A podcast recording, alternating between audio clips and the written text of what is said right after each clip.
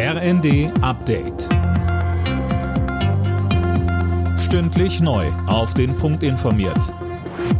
Ich bin Imme Kasten. Guten Abend. Bundesinnenministerin Nancy Faeser lobt das Urteil des Bundesverfassungsgerichts zur staatlichen Parteienfinanzierung. Die Richter hatten entschieden, dass rechtsextremistische Parteien keinen Anspruch auf Staatsgelder haben. Mit dem Urteil wird der NPD-Nachfolger Die Heimat für sechs Jahre von der Parteifinanzierung ausgeschlossen.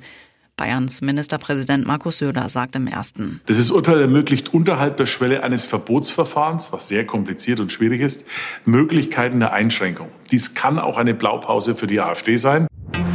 Der Lokführerstreik sorgt nicht nur für Frust bei vielen Zugreisenden, er wird auch richtig teuer für die Deutsche Bahn.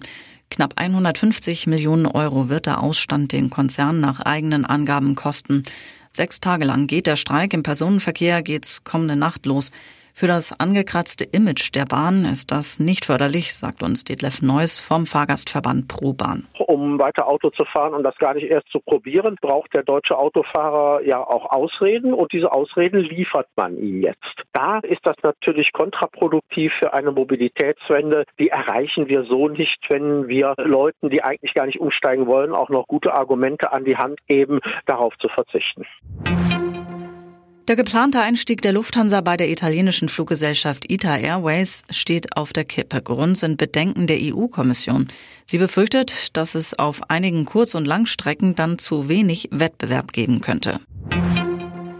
Deutschland mischt wieder im Rennen um die Oscars mit. Schauspielerin Sandra Hüller ist für ihre Rolle in Anatomie eines Falls nominiert.